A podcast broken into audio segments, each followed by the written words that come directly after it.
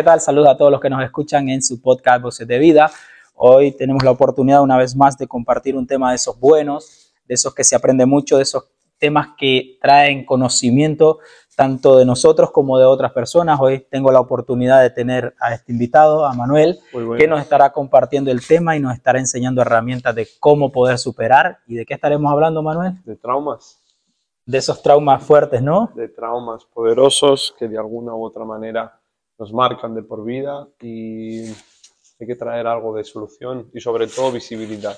Vale. Manuel, ¿cómo te sientes de estar acá en este podcast? Muy bien, muchas gracias por eh, contar conmigo y sobre todas las cosas dando gracias a tu persona por estar aquí, por este proyecto, porque al fin y al cabo son semillas que se van esparciendo de una manera u otra y a la hora de la verdad pues puede llegar a unas, muchas, centenas, pero lo principal es intentar ayudar. Y es así, Manuel, a ti muchas gracias por estar con nosotros y compartir con nosotros. Manuel también es de la Iglesia El Rey Jesús y que es uno de los líderes de la iglesia que estará hablando acerca de lo que hablábamos anteriormente de los traumas. Manuel, ¿cómo, cómo definimos lo que es un trauma? El trauma, la psicología lo define, eh, psicología moderna, actual, lo define como el momento que marca un antes y un después. Es cuando el suceso viene, la persona queda encajada, encajonada, eh, queda ubicada en el mismo lugar Em, como que no existiera ni pasado ni presente, simplemente existió el momento. El trauma es una definición de una herida interna. Ya la Biblia y varios lugares ya lo hablan como eh, que, es, un, es, un, toque como un, como un eh, golpeo tan fuerte que mantiene a la persona incrustada en una situación. Eso es un trauma. Eso es un trauma. Mira qué increíble de personas que viven tal vez atadas a algo, a un pasado, ¿no? Sí. Porque lo podemos ver del punto eh, natural y también del punto espiritual, de que gente que tiene un trauma tal vez podemos mencionar acerca tal vez que puede ser una violación. Total. De gente que vive atrapada en esos traumas. Pero ¿cómo lidiar? En el caso, digamos, te voy a poner este, estos ejemplos o te voy a poner esto. En el caso de la persona que no conoce de Dios y en el caso de la persona que conoce a Dios. ¿Cómo, cómo, cómo tratar ese, ese, esos traumas, Manuel? A ver, cuando un trauma llega, una de las cosas que ocurre es que la persona se queda sin herramientas. Cuando la persona se queda sin herramientas, eh, es muy complicado hacer frente a, lo que ocurrió. Tú ten en cuenta de que todo esto se puede definir de, una sola pieza en una frase, y la frase es, eh, nunca elegimos cómo ser heridos, pero sí elegimos nuestra actitud hacia esa herida. Nunca elegimos cuándo o cómo ser heridos, pero sí elegimos nuestra actitud hacia esa herida. ¿Qué ocurre? Que el trauma durante un tiempo, ya sea durante unas horas, unos meses, incluso unos años, te va a dejar con una actitud de que eh, ni siquiera sabes la profundidad de la herida. ¿Qué ocurre? Que cuando una persona ha sufrido una violación, un abuso, seas cristiano o no, eh, el trauma es tan poderoso y tan fuerte que hace que la persona se tenga como inconsciente de todo lo que ha podido suceder. Muchas veces hay gente inteligente que sabe que hay cosas que les han traumado y que les han marcado de por vida, pero en el 90%, 95%, la gente ni siquiera sabe la profundidad de la herida, simplemente se quedan encajados porque no existe nada más. Cuando una persona ha sido abusada, ha sufrido un daño, ha sufrido un abuso, en realidad eh, eh, tiene y necesita muchos procesos para llegar a una sanidad. Cuando la persona llega a la sanidad o a menguar el proceso, es cuando eh, le meten muchos atributos, sobre todo la resiliencia, la fe, la esperanza, y hay muchas cosas que duelen, como el perdón, como alinearte a, un nuevo, a una nueva manera de pensar, alinearte a una nueva manera de hacer las cosas, y esa es la profundidad de las cosas. Sí. Al fin y al cabo, cuando intentas ponerle los principios, seas cristiano o no, Luego hablamos cómo eh, el Evangelio ya te marca un terreno eh, y muy sólido para traer sanidad a los traumas. Es increíble, ¿no? Ver ese tipo de, de, experiencia o, digamos, de traumas que muchas veces la gente vive, mm. o la, tanto dentro de la iglesia y fuera de la iglesia. Totalmente. Porque a veces nos vamos a encontrar con personas, esto lo vamos a dirigir a personas cristianas que están dentro de la iglesia, pero han sufrido un, sufrido un trauma en su infancia y, vienen arrastrando con eso, con eso, y muchas veces, eh, Manuel, ¿dónde se basa o ¿Dónde la Biblia nos especifica para poder combatir el trauma y decir, soy cristiano, pero necesito salir de esto ya?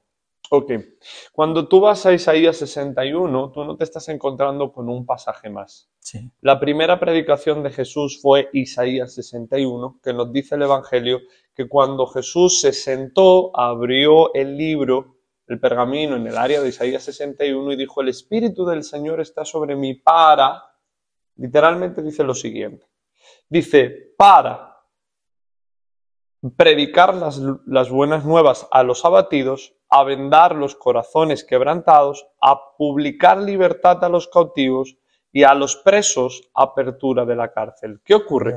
Que cuando Jesús viene, cuando tú te das cuenta y estudias ese versículo en profundidad, Él viene a tratar con los problemas mentales y con los problemas del corazón. El trauma es un problema que afecta al corazón primeramente. Cuando hablamos de corazón hablamos del ser interior, del espíritu, Sí, pero también lo que hace es que todo trauma tiene consecuencias de interpretación de la vida. Entonces, toda aquella persona que ha sido traumada por un trauma, por un golpe bastante fuerte, han terminado desequilibrados en su manera de interpretar la realidad. Cuando Cristo viene, viene a traer solución a los problemas mentales y los traumas del corazón. ¿Qué ocurre? Que cuando Jesús viene, Él predica un evangelio de cambio de mente y de cambio de interior. Por eso el evangelio es tan poderoso. sí, Porque Jesús es un hombre muy peligroso. Tan es peligroso su mensaje que cuando uno capta atención a lo que Jesús está diciendo, su vida cambia. claro. ¿Por qué cambia? Porque Jesús no viene a levantar iglesias.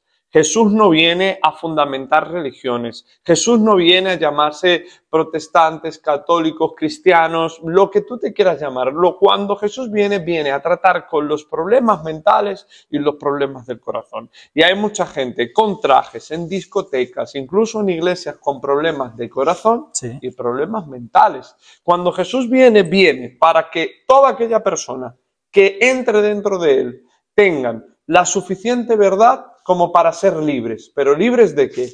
No solamente libres del sistema, no solamente libres del pecado, sino también libres de sí mismos. ¿Qué ocurre? Que muchas veces estamos encadenados en nosotros mismos. ¿Por qué? Por los sucesos que pasan. Padres Increíble. abusivos, violaciones, eh, pobreza extrema, eh, tener que haber dejado tu familia, como muchos inmigrantes te han tenido que dejar por buscar un futuro mayor desde muy niños, el trauma de no tener adolescencia porque tienes que estar trabajando. Ya. Cuando Cristo viene, viene para solucionar los problemas del corazón y los problemas de la mente. Él no viene para otra cosa. Cuando Él gobierna el corazón, ya gobierna tu vida. Los cristianos Ya. en realidad no somos personas que estamos en una iglesia encerrados. Los cristianos somos personas que mentalmente estamos correctos y de corazón estamos sanos, Sí. sea cual sea lo que te ocurre. Y sé que es muy complicado ir, ¿quién está este muchacho con una chaqueta de, de cuero hablando? Pues yo soy alguien que también ha sido traumado por Pa- la Has vida. pasado por trauma. He pasado por muchos traumas. Los traumas son indicativos de que estamos viviendo. El vivir crea traumas. Ya. Que un familiar se vaya, eso es un trauma. Que no tengas para solucionar el problema de una enfermedad de un ser querido, eso es un trauma. Sí. Que te despidan del trabajo cuando más lo necesitabas, eso puede ser también un trauma. Cuando Cristo viene, viene para darte plenitud. ¿Qué Mm. es la plenitud?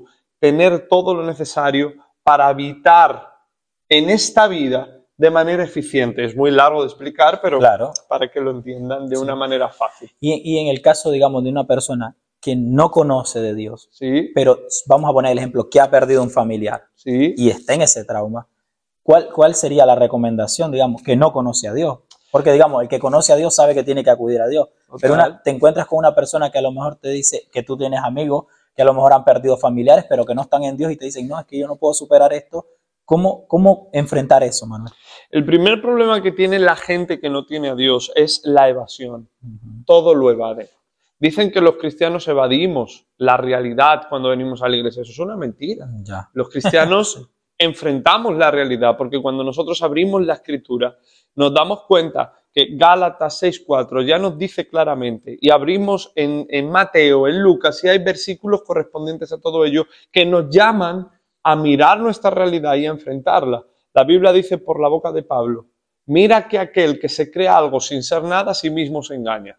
¿Qué significa? Que si estás herido, estás herido. Por mucho que tú quieras aparentar felicidad, tú en realidad no, no, estás, feliz. La Biblia te dice que, em, que te tienes que enfocar en tu dolor y tienes que traer solución a eso porque te está marcando. Ahora hablamos sobre las consecuencias de estar traumado.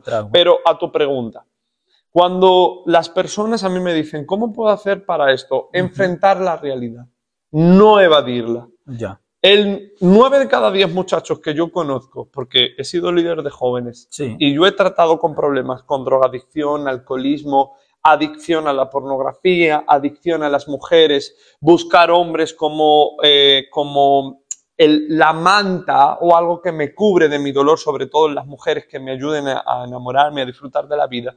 Cuando hablamos de todo esto, estamos hablando de personas que evaden la realidad.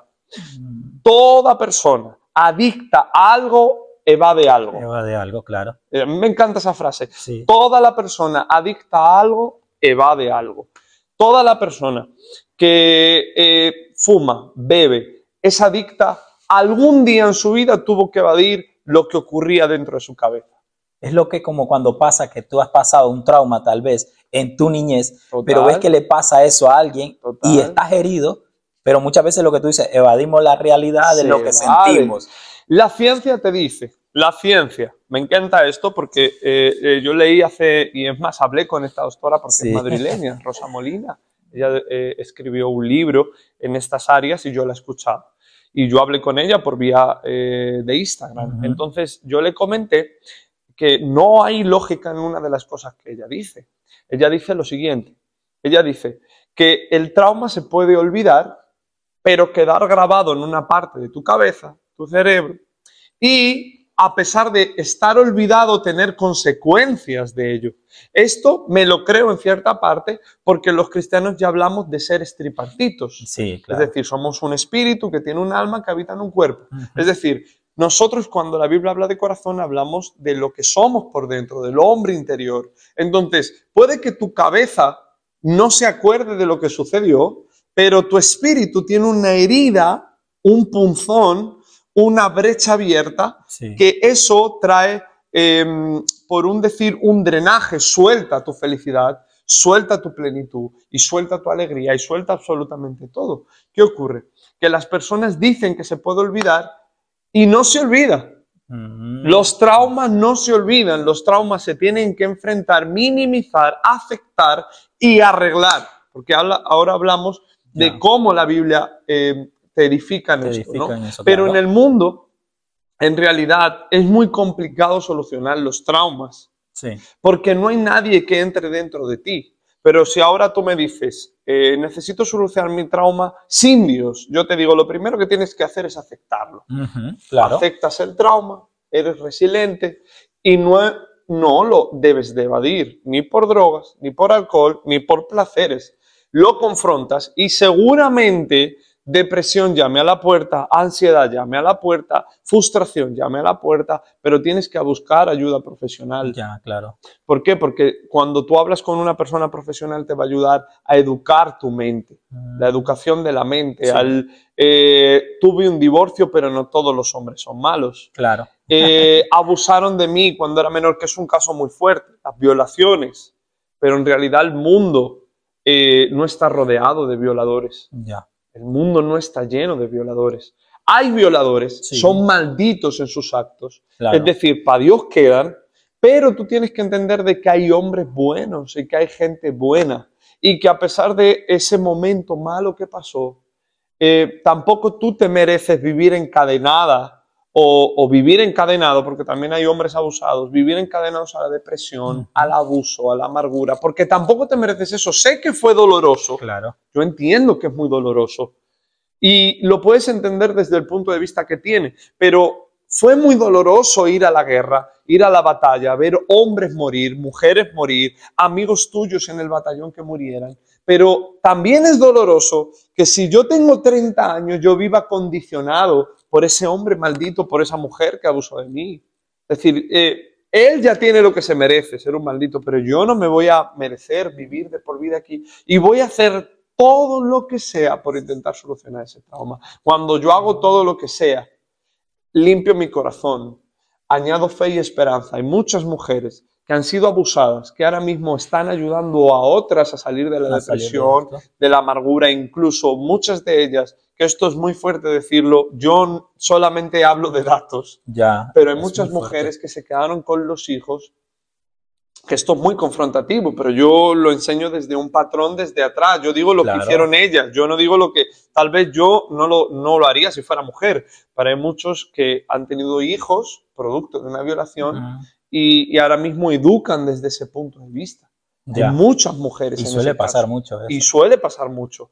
¿Qué ocurre? Que incluso yo te puedo decir que las gitanas que estaban eh, ubicados en los campos de concentración nazi eran violadas, literalmente violadas por los nazis y tenían hijos y los criaban como hijos propios. Imagínate.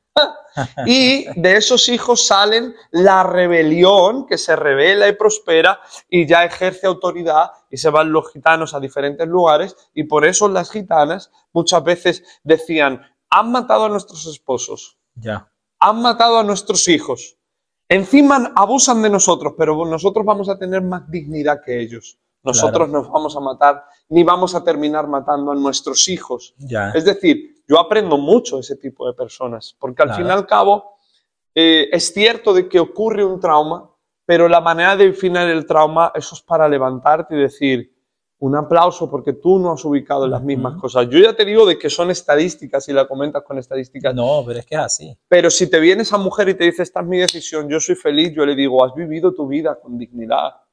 En cambio, hay personas que les han tirado del trabajo, papá no existió, o cosas menores, y esas personas viven eh, muy mal y viven fatal. ¿Por qué? Porque en realidad no se basa tampoco de el trauma que has tenido claro. o la profundidad de la herida, sino tu respuesta hacia ella.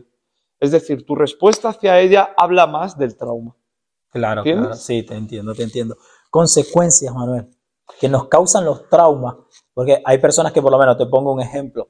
Eh, yo conocí una persona y te voy a hablar desde el punto de vista de que perdió un familiar. Sí. Y esta persona eh, pasó con ese trauma de que cada vez que tal vez veía una foto, veía algo, lo recordaba y pasaba llorando y sufriendo por eso, ¿sabes? Y hmm. hasta que un día, digamos, vino un hombre o una mujer de Dios y habló, y Dios habló y le dijo, ya para este duelo, ¿sabes? Entonces tenía que dejar ir eso.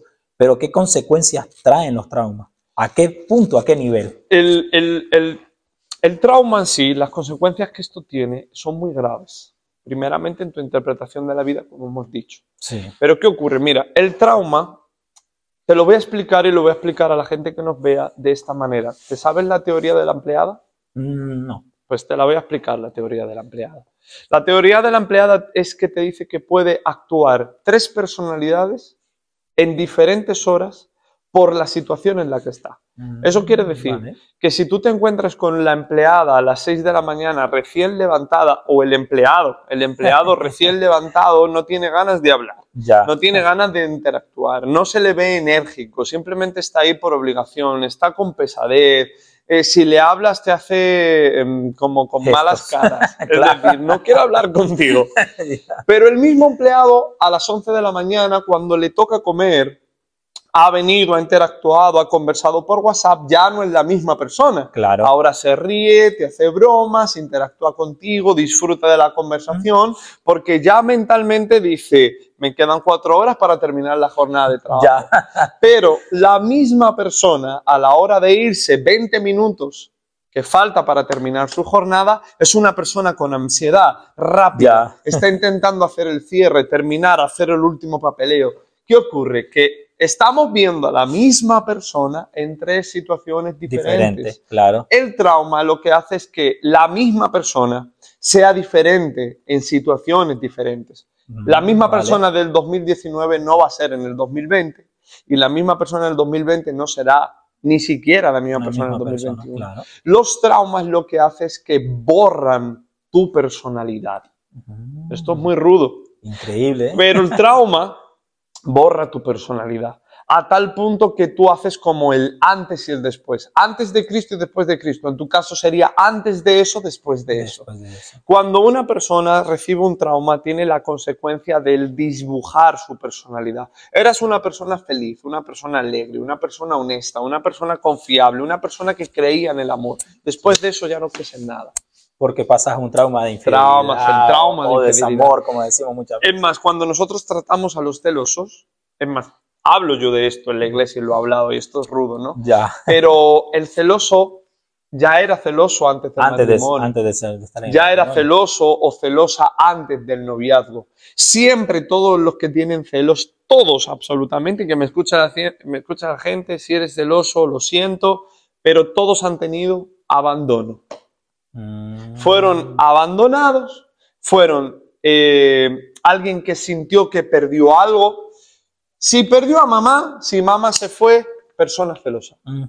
Si esa persona recibió una infidelidad, va a proyectar un, un carácter, porque el ser celoso es un carácter, forma Sí, parte de tu carácter. Es decir, el celoso se imagina siempre a su esposo o su esposa con otra persona. Con otra persona. Mm, no ve a, a- a las personas que le rodean como amigos, le ve como contrincante. Por eso la celosa protege tanto al marido, le llama tanto a y deshacer. Lo que no sabe es que si se quiere ir, se va a ir Claro. porque nadie sostiene a nadie. Sí, sí. ¿Qué ocurre? Que el celoso y el celoso, el, el celoso y la celosa de naturaleza han sentido el abandono y no quieren volver a ese sentimiento. Entonces, Mm. todo traumado, con, eh, todo traumado literal. Ya. He visto casos incluso que el que sufrió el abandono es el papá y la mamá y les inculcaron tantísimo sobre no dejes que se vaya solo, que convirtieron su carácter celoso. Claro. Pero en sí o es un trauma generacional o es un trauma personal tuyo. Mm. Cuando tú ves a una persona con ira, es una persona con un trauma. Eso es consecuencia de un trauma. De un trauma. Por eso cuando yo hablo sobre el noviazgo y hablo sobre el matrimonio, lo que les digo a la persona es nunca le hables de tus sueños, ni de tus finanzas, ni no le hables de las cosas buenas. Vete y dile a tu pareja, mira, estos son con los demonios que estoy luchando. Claro. Estos son los Mi demonios con los que me están venciendo. Estos son los demonios que no puedo vencer todavía. Porque cuando uno se compromete a otra persona, también se compromete a las batallas internas Claro. a los traumas internos, a lo que una persona puede tener por dentro. Es decir, si yo me caso con mi esposa Rebeca, yo también me casé con sus batallas y Rebeca se casó con mis batallas. Claro. Es más, las consecuencias es del trauma, y esto va en el área del matrimonio, una de las consecuencias es que eh, te hace sentir perdido. Ujú. Y muchos de los matri- matrimonios que yo he tratado en realidad no tenían problemas matrimoniales. ¿Sabes qué tenían? Sí. Que uno de ellos estaba traumado Y no eran los dos. y no eran los dos. ¿Qué ocurre? Que cuando uno de ellos tenía un trauma personal, creía fielmente que era consecuencia de que su matrimonio no funcionaba, de que él no le daba suficiente amor y era mentira. El marido era una persona normal. Lo que ocurre que ella, eh, eh, esto es un caso que nosotros teníamos y que lo arreglemos gracias a Dios. Ella tenía que su padre se marchó Ujú. y nunca había recibido amor. Entonces, ella tenía el trauma de que papá no estuvo Claro. y cuando venía su matrimonio esperaba que su marido llenara Ese ese, espacio, vacío. claro. Y esas cosas no se llenan. No se llena. Solamente las soluciona Dios y tú. Claro. Ya no hay más, porque tu marido no puede entrar dentro de tu imaginación, saber cuál es tu necesidad si tú ni siquiera hablas. Cuando uno expone sus en el matrimonio, en las relaciones, en los hogares, siempre a gente confiable, los traumas, siempre se busca solución, ¿no? Y sobre todo como Sí, esposo. claro. Si ahora mismo mi esposa a mí me dijera, pues me pasó esto cuando era niña y, y pasó esto y pues yo te puedo ayudar. claro. Lo que hace las consecuencias de estar traumado y no solucionarlo es que eh, muchas veces las personas sueltan eh, una especie de peligro, danger. Peligro. No ¿sabes? te acerques. No te acerques. No te acerques a esto porque estoy traumado. No te Mm. comportes así porque estoy traumado. Te quiero ver en casa y que no vayas tú con tus amigos porque estoy, Estoy traumada o estoy traumado. Te Claro. quiero ver que me hagas regalos todos los días, que me digas lo que me amas, no porque quieras sentir ese amor, sino porque en realidad necesito algo que sostenga el nivel de, de mi conciencia de que no voy a volver a sufrir el trauma. Claro, claro. Pero una persona segura de sí mismo sabe que eh, las consecuencias no pueden marcar su vida. Ujú. Una vez que tú solucionas las, el trauma, la consecuencia al final es que eh, las personas dejan de ser celosas, son celosas lo normal. Son personas que disfrutan de su relación, no, te- no necesitan que su esposo les esté diciendo de manera continua que les quieren, pueden tener libertad. ¿Por qué? Porque no tiene la- miedo al abandono Ya. ha sanado esa área, entiende que su marido no es la persona que va a llenar esa área de, de su padre, sino que su marido es su marido y su padre fue su padre. Y ya está, son y ya cosas está, diferentes. son cosas diferentes, en donde las consecuencias son tan graves que una persona puede vivir cegada, cegada de manera literal. Ya. Yo suelo decir lo siguiente Es y vamos, ¿eh? y vamos a la siguiente pregunta. Yo suelo decir a la gente lo siguiente. Lo peor que tú puedes hacer en la vida es estar traumado. Porque tú ya tengas coche, estés casado y sexualmente estés satisfecho. Tú ya tengas absolutamente el mejor coche, la mejor casa, una vida social en Europa de lo mejor que Sí. quieras, vivir en la mansión de Bill Gates, lo que tú quieras, el mejor, el mejor trabajo del mundo. Si tú estás traumado, tú no vas a poder vivir. Porque el trauma es el peor enemigo de la plenitud y el peor enemigo de la felicidad. Ya. Tú puedes tener todo. Si tú tienes algo en tu, en tu pasado no resuelto, ese va a ser tu mayor enemigo. El martirio, como decía. El martirio, es decir, o enfrentas el trauma o el trauma va a venir a por ti día a día como un gigante armado a decirte lo que te pasó, cómo te sentiste, cómo tal, cómo cual, pa, pa, es, pa, pa. es- es fuerte. Y vas a estar en la playa y con, y con el, el punzón del trauma. Vas a estar casándote con el punzón del trauma. Vas a estar haciendo y con el punzón del trauma. O solucionas el trauma o las cosas no se arreglan. Entonces, primer indicativo de una persona con salud mental y una persona que está creciendo personalmente Sí. es la que soluciona sus traumas. Si no, no. Es más, yo cuando me junto con gente y hay gente que me dice, Manuel, em, ¿cómo has podido mantenerte en, en la vida, seguir teniendo eh, visión? Yo no estoy viciado a nada, es decir, no estoy viciado ni al azúcar. Ya. Eh, ni siquiera, lo único que me he estado viciando durante mucho tiempo, que la gente se reía y me decía, ¿es tu vida? Yo sí, el café, y hasta el café me he quitado. Sí. Porque la Biblia ya a mí me especifica, y sobre todo la sabiduría lógica a mí me especifica, es que no podemos estar esclavos a nada. Claro. Y cuando hablamos de esclavitud, tampoco podemos estar esclavos a- al placer, tampoco podemos estar esclavos a los traumas, a los dolores, porque yo soy y debo de ser una persona libre. Porque cuando tú estás esclavizado, tu mente solamente se enfoca a tu esclavitud. Esclavitud. Que era lo que pasaba, que me viene justamente ahora lo que pasaba con el pueblo de Israel. Total. Cuando salieron de Egipto, ¿cuál fue su primer grito de, de reclamo, si lo podemos decir así? Fue, querían regresar a Egipto y volver a ser esclavos porque tenían el trauma de esclavitud de 430 años. Y es lo que pasa hoy en día con la gente.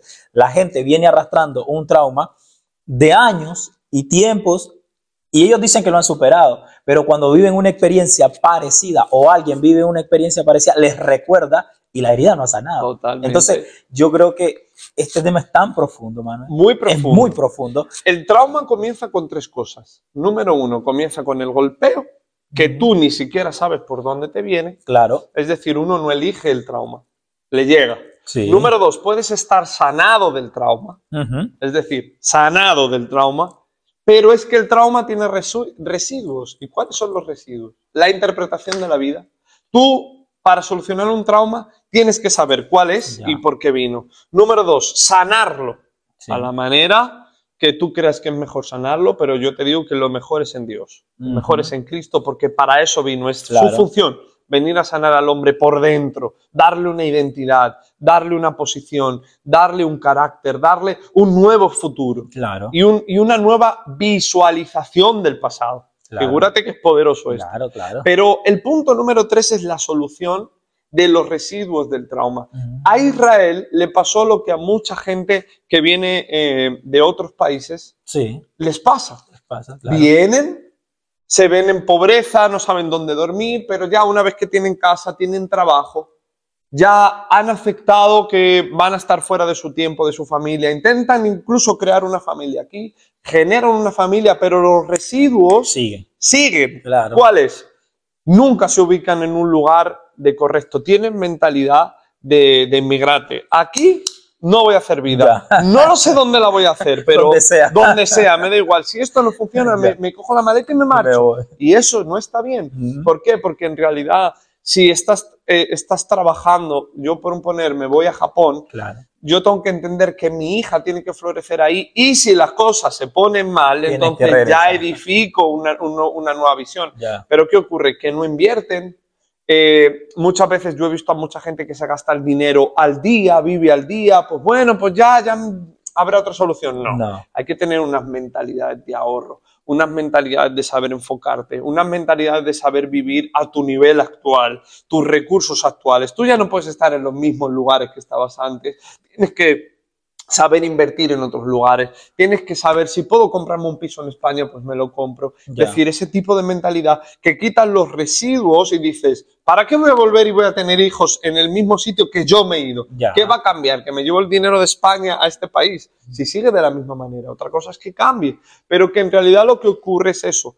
No solamente es el trauma, sino los residuos que del arrastras, trauma. claro. Sí, Es que es tan complicado. Este, este es un tema tan profundo, como decimos, sí, y tan, tantas cosas que a veces puedes sacar. De una sacas esto, sacas lo otro. total. Porque son traumas que, que, como tú dices, se viven a diario. O te traumas porque te echaron hoy del trabajo. Sí, Llegas tan contento al trabajo y te dicen, estás despedido. totalmente. O, o vas tan contento a llamar a tu familia y de repente te dicen, mira, pasó esto y esto con tu familiar, ha fallecido. Y no te lo esperas. No te lo y te esperas. marca de por vida, pero es algo que tú dices, o vivo con esto, sano esto, lo voy a recordar, Mm. pero no puedo seguirme lastimando por esto, porque ya es algo que ya pasó No y nos lo tengo que superar. vivir así. ¿sabes? Es que no te mereces. Entonces, Manuel, salida de los traumas. ¿Cómo salir de un trauma? Mira, número uno, yo te lo voy a hablar desde este punto de vista, desde estos patrones. ¿no? Número uno, lo primero que tienes que hacer es saber que estás traumado. Ujú, Es decir, el llamar las cosas por su nombre. Ya. Sufro por esto. Es decir, es en la realidad. Sufro de baja identidad. ¿Y por qué? Pues sufro porque mi cuerpo me trauma, Ujú, no me afecto tal y como soy como mujer, que suele suceder mucho y esto a mí me trauma. Y este trauma me ha creado una inseguridad. Como hemos Mm. dicho, todo trauma viene con, una, con un tipo de mentalidad diferente. Sí. No solamente viene con el dolor, también viene con un cambio de mentalidad. De la misma manera que ocurre el dolor y el cambio de mentalidad, yo Sí. tengo que ir a por, una, a por alguien que me dé una salud nueva o que me traiga una sanidad a la herida y con la sanidad de la herida un nuevo cambio de mentalidad. Claro. ¿Qué ocurre? La Biblia te dice lo siguiente. Te dice claramente que los que mueren en Cristo son llevados con Él. El mundo te dice que cuando una persona muera, el vacío queda, ya no hay más. Ya. Pero ¿qué ocurre? Que los cristianos es un hecho que se fue tu familiar, pero es una verdad que te vas a volver a encontrar con un familiar. Entonces, Mm, el nivel más alto de, de, de, de verdad, el nivel más alto de autoridad, el nivel más alto de seguridad, yo me quedo con la palabra de Dios. Claro. Y eso a mí me edifica en saber que eh, de aquí 40, 50, 60 años, yo veré otra vez a esa persona y estaremos en un mundo diferente y una cosa diferente. El mundo, cuando te da un tipo de mentalidad es, eh, yo estaba hablando con psiquiatras y psicólogos sobre Sí. esto- todos, todos estos temas y ellos te dicen que no hay solución para ellos si la persona no puede. Es decir, van a hablar contigo, te van a intentar estructurar las ideas, te van a dar una planificación De lo que de- está pasando. vete con amigos, sal, juega, tal, ¿me entiendes? Intenta crear una nueva vida, acéptalo, ten resiliencia, Claro. te van a dar ideales, pero hay muchas veces que los ideales no funcionan, y lo que le tienen que dar a la gente es pastillas. ¿Por qué? Porque no pueden con su dolor mental. Cuando Cristo viene a una persona le dice arrepiéntete. Mm, Ahí ya la cosa cambia. Porque cuando tú te vas al concepto de arrepentimiento, el verdadero viene del griego metanoia. ujú. ¿Qué es metanoia? Cambio de mentalidad. Giro de 180 grados, cambia tu dirección. Es, de- es decir, deja de ser quien eres para comenzar a ser la persona que yo quiero que tú Claro. seas. Nos vamos a los evangelios. El mismo Jesús dice lo siguiente. El que no muere no vive. Mm, Mira. Para que alguien viva, dice, la semilla tiene que caer, morir y entonces comienza a dar vida. Es decir, cuando vienes a Cristo, tú dejas de ser Brian quien eras. Cuando yo llego a Cristo, dejo de ser quien era. Entonces, Cristo se responsabiliza, oído a esto, Cristo se responsabiliza de que mi yo interior esté sano. Mm. Lo único que yo debo de hacer es acercarme a Él y aceptar su palabra. Sí. Cuando él, tú vas a Juan 8, te dice que por su verdad, por su palabra seremos libres y la verdad te hará libres. Claro. Pero antes de decirte que te haré libre, primeramente te dice, escucharás mi palabra, mm, guardarás mi palabra, eso te convierte en mi discípulo y al ser mi discípulo conocerás la verdad y la verdad te hará libre. Es decir, no es conozco un mensaje y viene la libertad.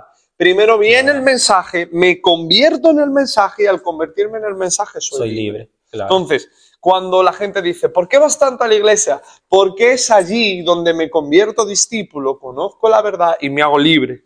Mm. Porque yo no soluciono las cosas por medio de la evasión. Yo no necesito drogas para un dolor del corazón. Yo no necesito eh, placer, no necesito fiesta, no necesito dinero, no necesito absolutamente nada para solucionar el trauma. Yo necesito una mentalidad diferente, un corazón diferente y alguien que tenga acceso a mi interior. Ujú. Solo el Espíritu Santo tiene Y acceso ahí al ya interior. tienes la salida de lo del Y ahí tienes la salida. Eso Manuel. es una realidad. que para, para ir cerrando este tema tan bueno, creo que vamos a hacer una segunda parte de esto porque este tema está buenísimo. ¿Y, y qué, cuáles son los tipos de traumas que más a menudo se ven, Sí. que vive la gente? Porque, ¿cómo en- o sea, ¿cuáles son los traumas que más, más se atacan Mira, hoy en día? El producto del trauma. Eh, como he dicho, también la mentalidad. El trauma tiene eh, una- un residuo que es la mentalidad. Es decir, hay gente que ha nacido en un ambiente traumado. Si tú te vas a Cuba, Sí, tú vas a encontrarte gente con mentalidad de pobre porque han vivido el trauma el trauma de, de lo que es la pobreza. Es decir, Claro. ya son cuatro generaciones, cinco o seis que han nacido dentro de la pobreza. Y como pensaban los abuelos, mm, el haber visto la grandeza de los abuelos no los ha heredado la grandeza los nuevos. Entonces son niños que con 8 o 9 años ya tienen que trabajar. No saben lo que es la adolescencia, no saben lo que es mucho. Igual pasa en Venezuela, igual pasa en África, igual pasa en, los- en muchos lugares cuando eh, existen muchos traumas, ¿no? Pero yo creo que el peor trauma es el trauma del residuo, lo que queda. Mm, lo que ¿Qué queda. ocurre? Que ahora tenemos jóvenes de 12, 13, 14 años muy sexualizados, que están entregando sus cuerpos de manera rápida, que yo cuando hablo con ellos yo le digo, no lo hagáis ni siquiera por Dios, hacerlo por lógica. Es decir, no necesito hablar de Dios para defender eh, la inteligencia y la sabiduría. Ya, Porque yo necesito inteligencia y sabiduría para saber cómo está mi generación hoy. Mi generación es la que más suicidios está teniendo. sí. Mi generación es la que más eh, poca sabiduría hay. Ha muerto el arte en mi generación. Ya no hay arte. Ahora ponen un plátano con un pedazo de... Y eso es Y arte. ese es arte. Ya no existe el arte, ya no existe la buena música, ya no hay buena música. Es más, tienes que ir a antaño para escuchar música de verdad. De verdad. Antes se grababa un disco y lo mantenías días por días y lo recordabas años tras años y eran épicos. Ahora nosotros ya no nos acordamos de las canciones que sacaba nuestros Ancestros, nuestros ver, es decir, no nos acordamos de nada. Nada. Y ni siquiera nos acordamos de ninguna canción de Daddy Yankee. Y mira Daddy Yankee o Bad Bunny, no nos acordamos de sus canciones, nos acordamos si ponemos atención. ¿Quién se acuerda hoy de Despacito? ¿Quién se pone ahora mismo Despacito para hacer?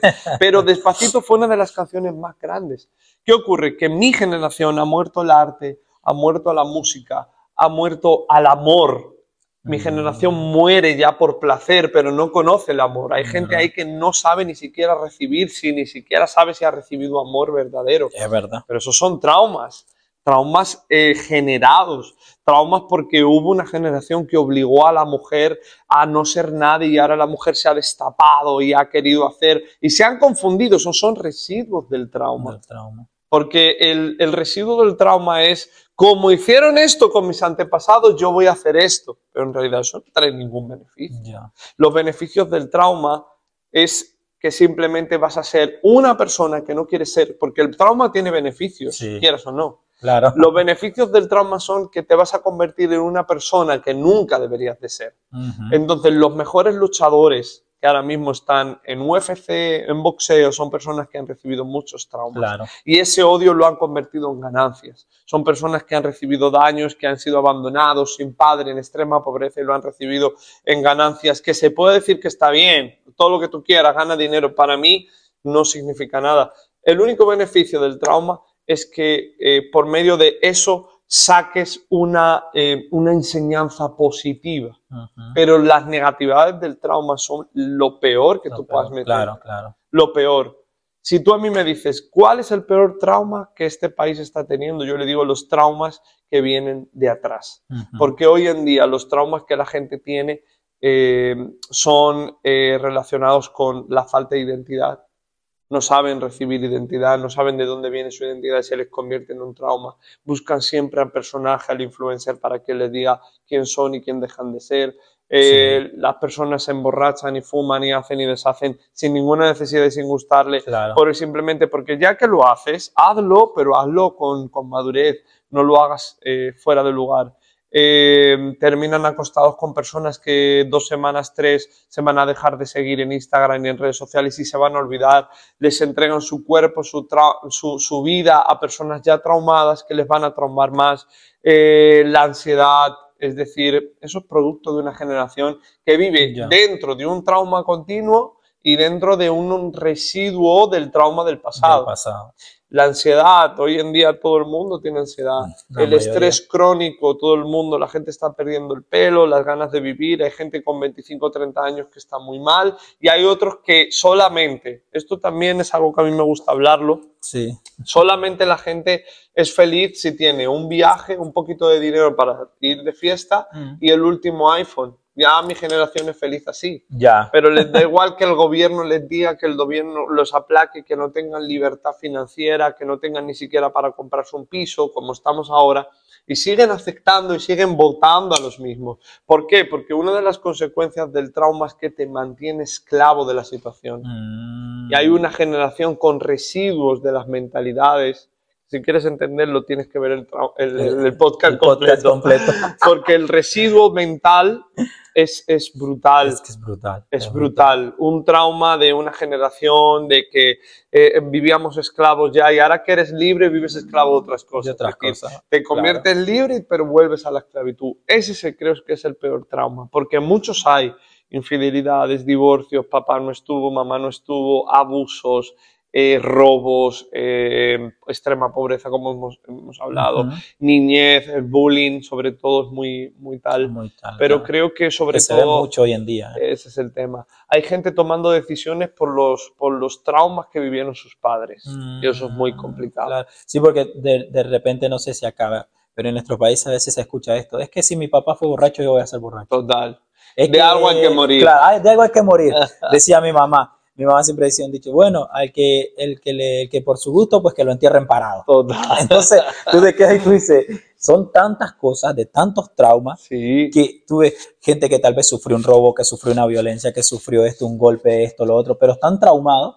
Y, y qué tan importante, Manuel, para ir cerrando este, este tema espectacular, qué tan importante es en el área cristiana Dios pero, ¿qué tan importante es la especialidad? Digamos, los especialistas que hay como psicólogos, psiquiatras, que tratan ese tipo de cosas para gente que nos va a ver gente que a lo mejor no es cristiana y que a lo mejor está pasando ahora un momento y que va a llegar este, este bombazo, esta bomba que estamos soltando de los traumas y están esperando una solución. Mm. Pero es tan importante en el ámbito cristiano y en el ámbito natural los especialistas.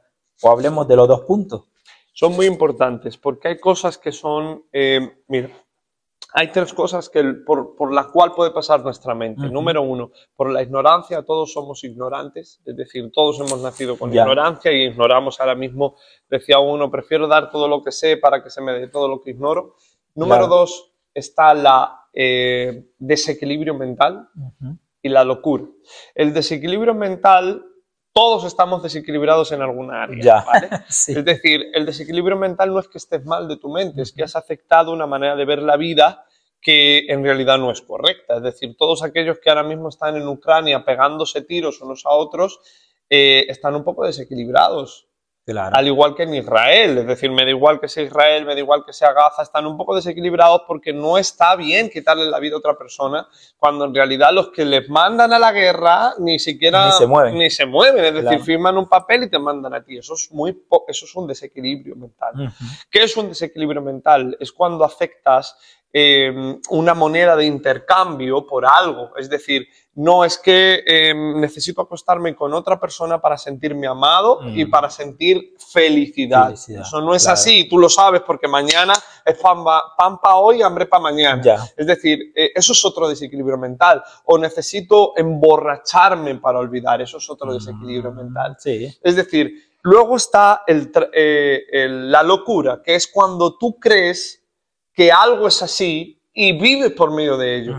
¿Me entiendes? Sí, sí. Y es la gente que dice que prefiere ver morir a un ser humano antes que un animal. Eso es una locura. Es una locura. ¿Me claro. entiendes? Hay gente ahí vegana, hay gente que yo lo veo como una locura, realmente porque no hay sentido que desees la muerte de una persona humana, pero que llores y berrees por la muerte de un animal.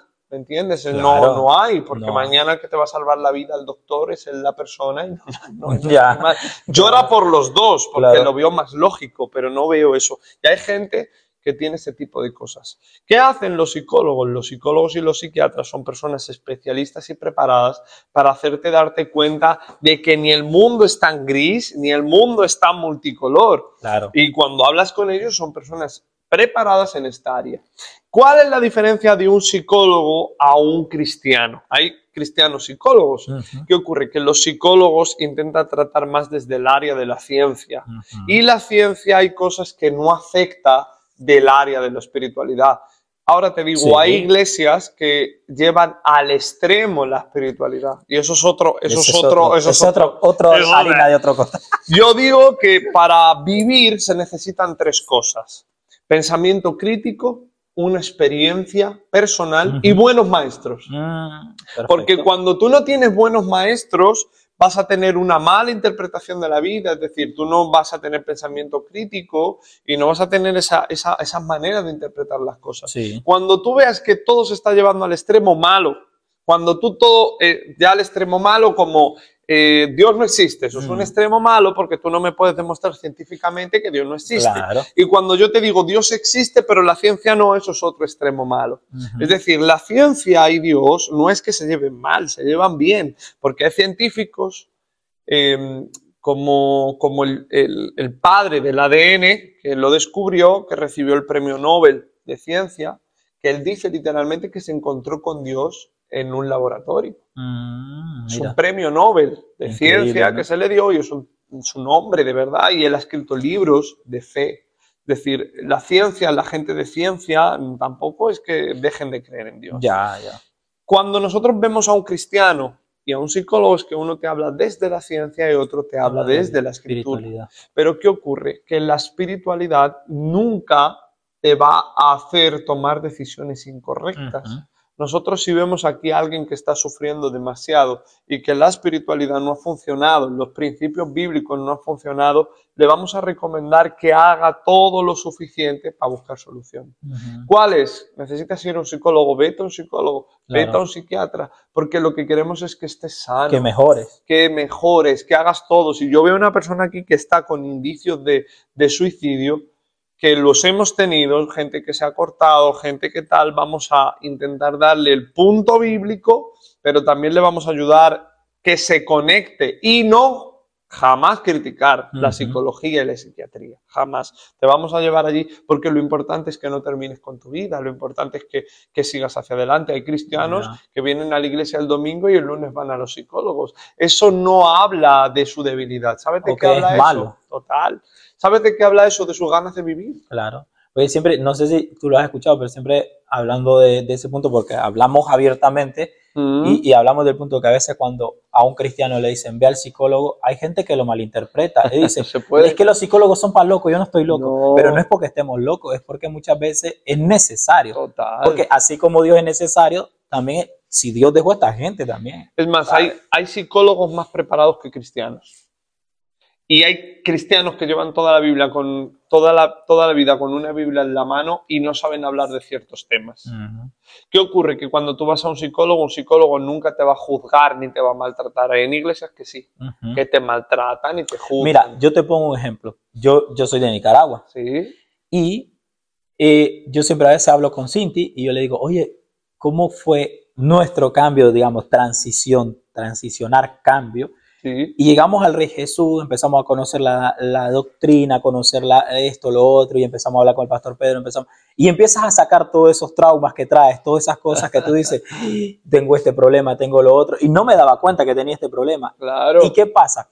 Hay gente que está en las iglesias que probablemente tienen esa pena o, no tienen la confianza suficiente para ir y acercarse tal vez a su líder, a su mentor, a su pastor, y pasa mucho en nuestros países en nuestros países pasa eso, de que no tienen esa confianza de ir, oye, hasta que yo tengo un problema en mi matrimonio, es que me tiro las porras todos los días con mi, que porra aquí es, como el churro, en Nicaragua porra es donde tú cocinas, las porras con mi marido o con mi mujer todos los días, peleamos todos los días, discutimos todos los días, eh, eh, no le puedo tocar porque me rechaza, y viven con ese tipo de cosas, pero van a la iglesia, levantan las manos, adoran a Dios.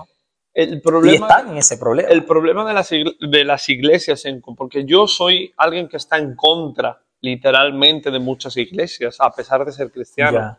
¿Por qué? Porque yo tengo ya 30 años, mm. estoy a punto de cumplir los 30, y estoy cansado de ver iglesias, iglesias, iglesias y que luego se cierran y, la gente no se disipule, la gente no se sana y sigue con sus mismos problemas. Eso no es culpa de Dios, eso es culpa de, de, de la iglesia, de la gente que está ahí. Entonces, en realidad, las iglesias muchas veces no tienen un lugar seguro para contar sus penurias, para contar sus problemas, para contar si han sido abusados. Gracias a Dios que nosotros aquí tenemos un lugar seguro que se llaman los líderes y mentores, donde son tumbas y te pueden contar las cosas y que no salga y que no se divulguen. Más, nosotros no juzgamos al pecador.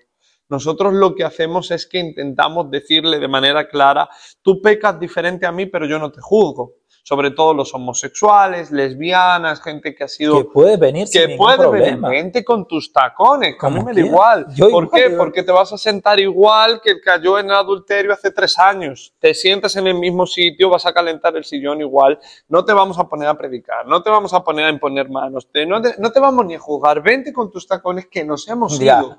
Los cristianos, gente en santidad, a un Isla Azul, a un centro comercial, un Isla, Azul es el centro comercial. El centro comercial. Nos vamos a un centro comercial y me tomo un café con una persona con tacones. ¿Y a mí qué? Pero si yo en realidad vengo para hablarte un mensaje, vengo para saber cómo estás, vengo para hacerte. Las iglesias muchas veces no se convierten en un lugar seguro para los traumados.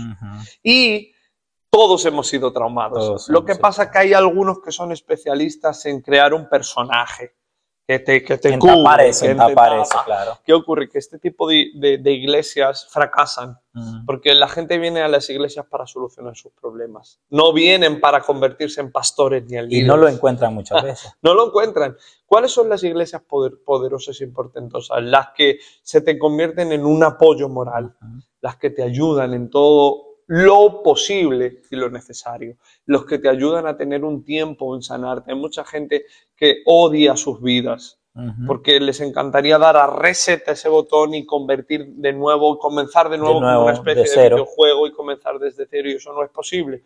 Pero como hemos comenzado, te digo, uno no decide sus heridas, pero uno sí decide qué hacer con ellas. Mm. las mantienes, las guardas, te conviertes en lo que tu herida te dice o traes una solución. ¿Qué vas a hacer? Eso es lo importante. Lo importante no es cómo fuiste herido. A mí no me hablas de tu herida. A mí háblame de, cómo vas a solucionar eso. ¿Cuáles van a ser tus estrategias? ¿Hacia dónde vas a direccionarte? Porque te voy a decir algo y, y ya me dices tú lo que quieras y como quieras. Muchos de los padres que han maltratado a sus hijos también han sido maltratados. Es que eso, eso es como ciclo y ciclo y ciclo. Muchas de las madres que han gritado que has visto en depresión son madres que no han solucionado su depresión. Y tú que eres joven, que vas a ser papá y todo lo que tú quieras, como no soluciones tu problema, vas a ser igual o peor que tu padre o igual y peor que tu madre. Y es que es así. Es que si no solucionas el problema, al final te conviertes en lo mismo, porque el trauma es lo que convierte a las personas buenas en malas. malas. y es que lo ves, por lo menos, te pongo ejemplo ahora mismo se viene, y que esto es algo literal, algo vivido, algo real. Mira, Jeffrey Dahmer. Sí. Re- ¿Recuerdas? Este chico creció con su padre y practicaba la, no recuerdo ahora, con animales muertos, creo que, y Sí. esto, y él se traumó con eso.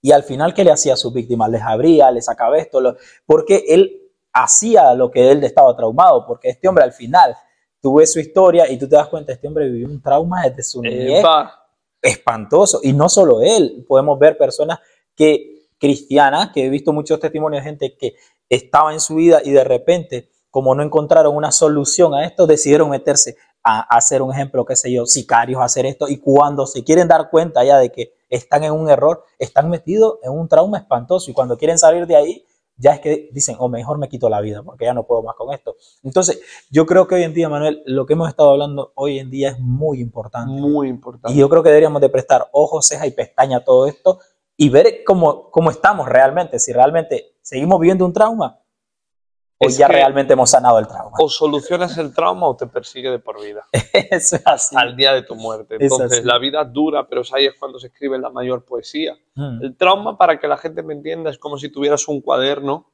que cada, cuade- cada hoja del cuaderno, del libro, representa un día de tu vida, ujú. y el trauma solamente te da un color. Un color. Y suelen ser gris, negro marrón, para poner, ¿no? Y tú pintas tu vida siempre del mismo color. Del mismo color. ¿Por qué? Porque el trauma lo que hace es que te condiciona de por vida, no te permite vivir de otra manera. Tus sentidos se agotan, no sabes si hay más para allá. Una persona traumada es una persona que no prospera. Ujú. Puede parecer que hace algo, pero no prospera. Entonces, son tocados, pero no transformados. Hay que ir a por la raíz y también a por la arena. Hay que cambiar la arena, hay que cambiar el- la raíz y convertir tu vida en un nuevo huerto y no pasa nada. Es decir, la gente se obsesiona con su yo del pasado y no te puedes obsesionar con Ya. nada. Tienes que quedar libre, disfrutar de la vida y como venga. Manuel, para concluir con este tema tan bueno que hemos hablado durante casi una hora, eh, alentemos a la gente ¿no? a que busque soluciones para poder salir de estos traumas y vivir una vida plena. Total. Manuel, te dejo a ti que seas tú dando esos consejos buenos. Nada más, simplemente eh, el trauma es el momento, pero tu vida son más. Aquí en España se lleva mucho eso de la vida son tres días, eso es una mentira. La vida no son tres días, son 70, 80 y hay mucha gente que ha llegado a los 100. Ya. Lo importante es cómo edificas tu vida. Si se fue alguien, aprende a construir, aún con ese vacío. Si te pasó algo, aprende a diseñar, aprende a construirte, aprende a no encerrarte en lo que pasó. Sé que es muy doloroso comenzar de nuevo con 50, 60, 70 años. eh, y sé que es doloroso, ¿no? Es muy doloroso liderar tu Sí. vida y liderar mientras estás dolorido y yo sé lo que es eso Claro, claro. porque eh, yo perdí algo que, me, que amaba muchísimo, a mí me marcó de por vida y me, y me ha marcado. Pero una cosa es que te marque, quedarte ahí, y otra cosa es ser sano. Y uno no es sano evadiendo, uno es sano enfocado. Busca ayuda de verdad, con ganas. Cuéntaselo a personas que te puedan ayudar, no se lo cuentes al primero de cambio. Sobre todo, muchas veces no Sí. solucionamos los traumas porque se los contamos a la gente que no tiene soluciones, no tiene herramientas, no tiene nada para darnos y eso nos confunde. Busca ayuda y te aliento sobre todo a que tengas un encuentro personal con Dios, no con la iglesia. Busca una iglesia donde tengan a Dios, Sí. pero involúcrate en tener una buena relación con Dios en casa, en tu vida personal y díselo. Si no, te invito a una cena si no te funciona. Díselo, Señor, mira, aquí estoy, esta es mi vida, esto es como me encuentro y necesito una solución en esto.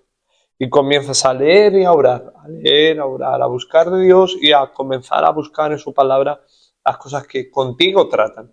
Tienes problemas de imaginación, hay Biblia para ello. Sí. Tienes problemas de, de desesperanza, hay Biblia para ello. Tienes problemas de, de haber sido abusado por otra persona, bullying social, hay vida para ello. Entonces, aliento a toda aquella persona que ha sido traumada a que de una u otra manera se enfoque en traer solución. Da el primer paso, que los demás luego se alcancen. llegará. Bueno, hasta aquí llegamos con este tema que hemos estado hablando acerca de lo que son los traumas. Puedes escucharlo completo en tus redes sociales como es Instagram, TikTok, Facebook y luego en Spotify lo puedes escuchar en audio, Manuel.